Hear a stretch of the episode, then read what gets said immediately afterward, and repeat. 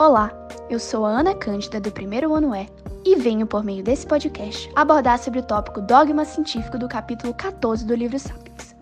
Yuval Harari começa o tópico abordando sobre a mudança que ocorreu no estudo das ciências. Antes, esse estudo era baseado na teologia e na análise dos livros sagrados das mais diversas religiões, em busca de respostas aos questionamentos da população. Já hoje em dia, o estudo da ciência se baseia na coleta de observações empíricas e no estudo da matemática. À medida em que as pessoas modernas passaram a admitir que não conheciam as respostas para muitas perguntas e que o conhecimento antigo era insuficiente, elas passaram a buscar as respostas através de observações empíricas. Assim, a ciência moderna passou a usar a matemática, que prevê os acontecimentos com precisão através de leis e cálculos comprovados por meio de demonstrações. Dos vários ramos da matemática está a estatística, que ganhou grande importância com os estudos de dois clérigos presbiterianos na Escócia, Alexander Webster e Robert Wallace, que, através de cálculos de probabilidade, conseguiram criar um fundo de pensão para viúvas e os filhos de pastores das igrejas da Escócia. Hoje, esse fundo, conhecido como Scottish Widows, é uma das maiores empresas de seguro e pensões do mundo. Partir desses estudos feitos pelos clérigos, a estatística se desenvolveu ao ponto de que os modelos probabilísticos se tornaram centrais para a economia, sociologia, a psicologia, ciência política e as outras ciências sociais. Por fim, o autor conclui o tópico abordando que, para entender a mente humana, era preciso estudar a estatística. Olá, sou Letícia Gabriele do primeiro ano Oeste Instituto Dom Barreto. Falarei sobre o tópico Conhecimento é Poder, do capítulo 14, Obras Sapiens de Yuval Noah Harari. Um considerável número de pessoas não compreende a ciência moderna, isso devido ao seu difícil entendimento e o fato de que contraria nosso senso comum em algumas das vezes. Porém, a ciência detém prestígio pelo poder que concede àqueles que a têm. Um exemplo são os presidentes, podem não entender muito de física nuclear, entretanto compreendem o que as bombas nucleares são capazes de fazer.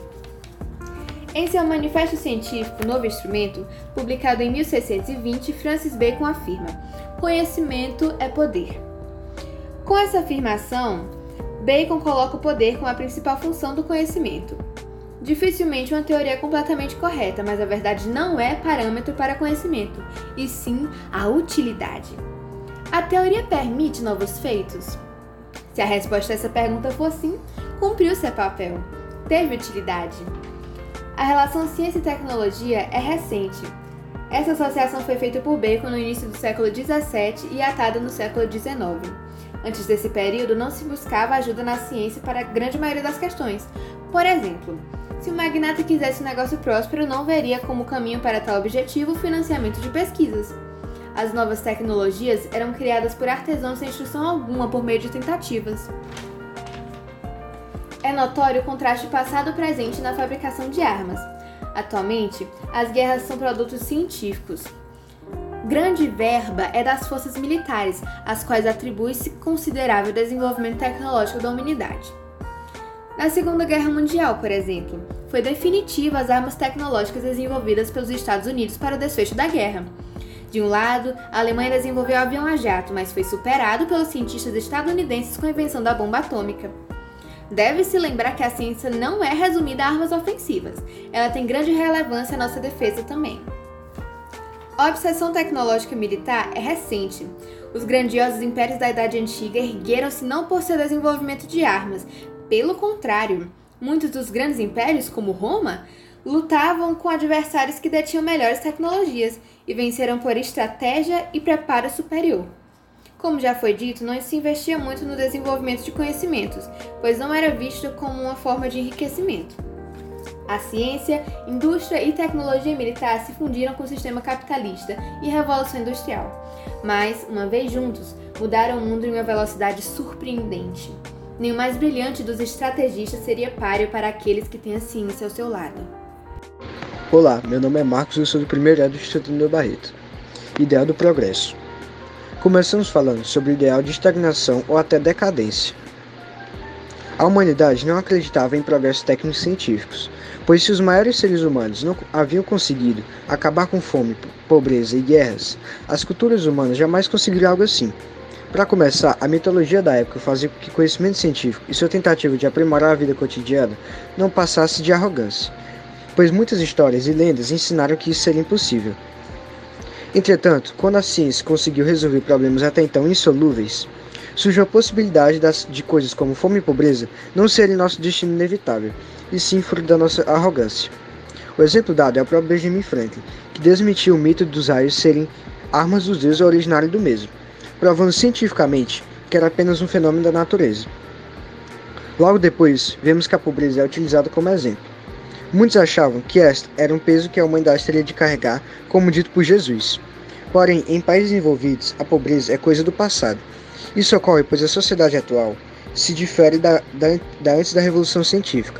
Calamidades da natureza ou pequenos acontecimentos poderiam deixar o homem abaixo da linha biológica da pobreza. E este poderia facilmente morrer a qualquer hora. Hoje, ONGs e Previdência Social tornam isso bem mais difícil. E ninguém morre de fome como antes. Na verdade, o autor ressalta que há mais mortes por obesidade do que inanição. Meu nome é Paula Roberta, do primeiro ano é, e venho por meio desse podcast abordar um pouco sobre o projeto Gilgamesh, tópico do capítulo 14 da obra Sapiens. A morte sempre foi considerada um dos principais problemas sem solução para a humanidade. Até a era moderna, cristianismo, islamismo, assim como a maioria das religiões e ideologias, não viam o mundo sem a morte. As mentes mais brilhantes tentavam entender o significado da morte e não fugir dela. O mito de Gilgamesh, mais antigo a chegar até nós, aborda um pouco sobre essa temática. Gilgamesh era rei de Uruk, era o homem mais forte do mundo. Seu melhor amigo Enkidu, certo dia, acabou por falecer. Gilgamesh ficou observando seu corpo por dias, até que viu um verme saindo da narina do amigo. Horrorizado com aquela cena, Gilgamesh decidiu que nunca morreria, e assim seguiu em uma jornada até o fim do universo, derrotando monstros e seres do além. Mas, no fim de tudo, acabou voltando para casa de mãos vazias e chegou à conclusão que morrer era algo inevitável e que todos precisariam aprender a viver com isso. Todavia, para os homens da ciência, a morte é apenas um problema técnico. As mentes mais brilhantes da atualidade não estão ocupadas tentando dar significado à morte, e sim investigando os sistemas do nosso corpo, responsáveis pelas doenças e envelhecimento.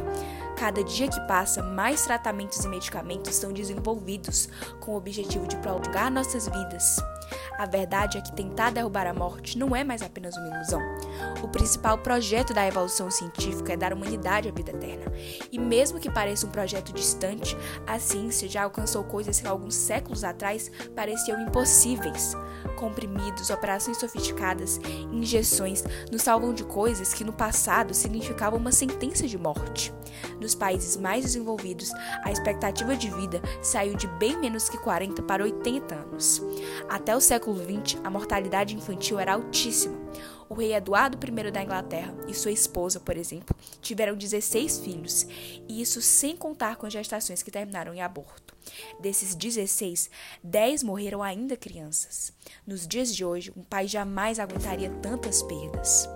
E aí, quanto tempo tardará o projeto Gilgamesh?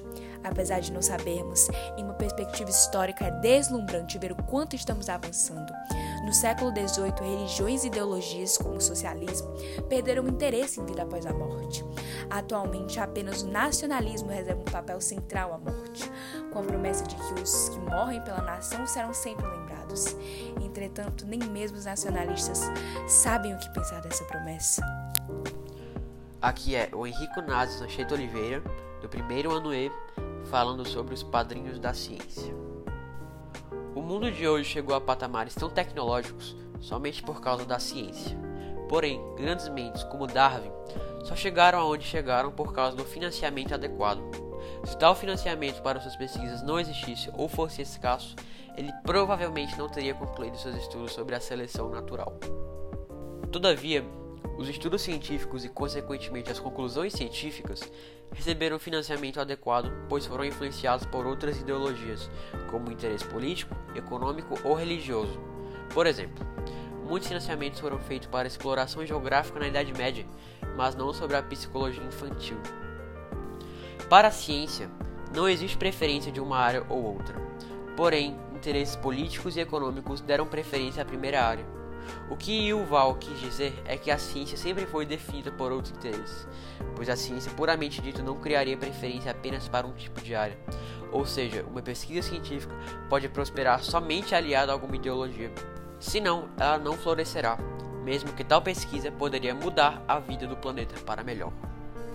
Tal comportamento pode ser justificado pelo capitalismo ou ideologias, lembrando que, dependendo do decorrer de pesquisas, os investimentos podem ser destinados a outras áreas. Por exemplo, duas pesquisas serão feitas, uma para aumentar a produção de leite nas vacas e a outra para estudar o psicológico das mesmas. Normalmente, a primeira receberia prioridade, porém, ao descobrir que depressão em vacas diminui a produção de leite, a segunda certamente receberia prioridade.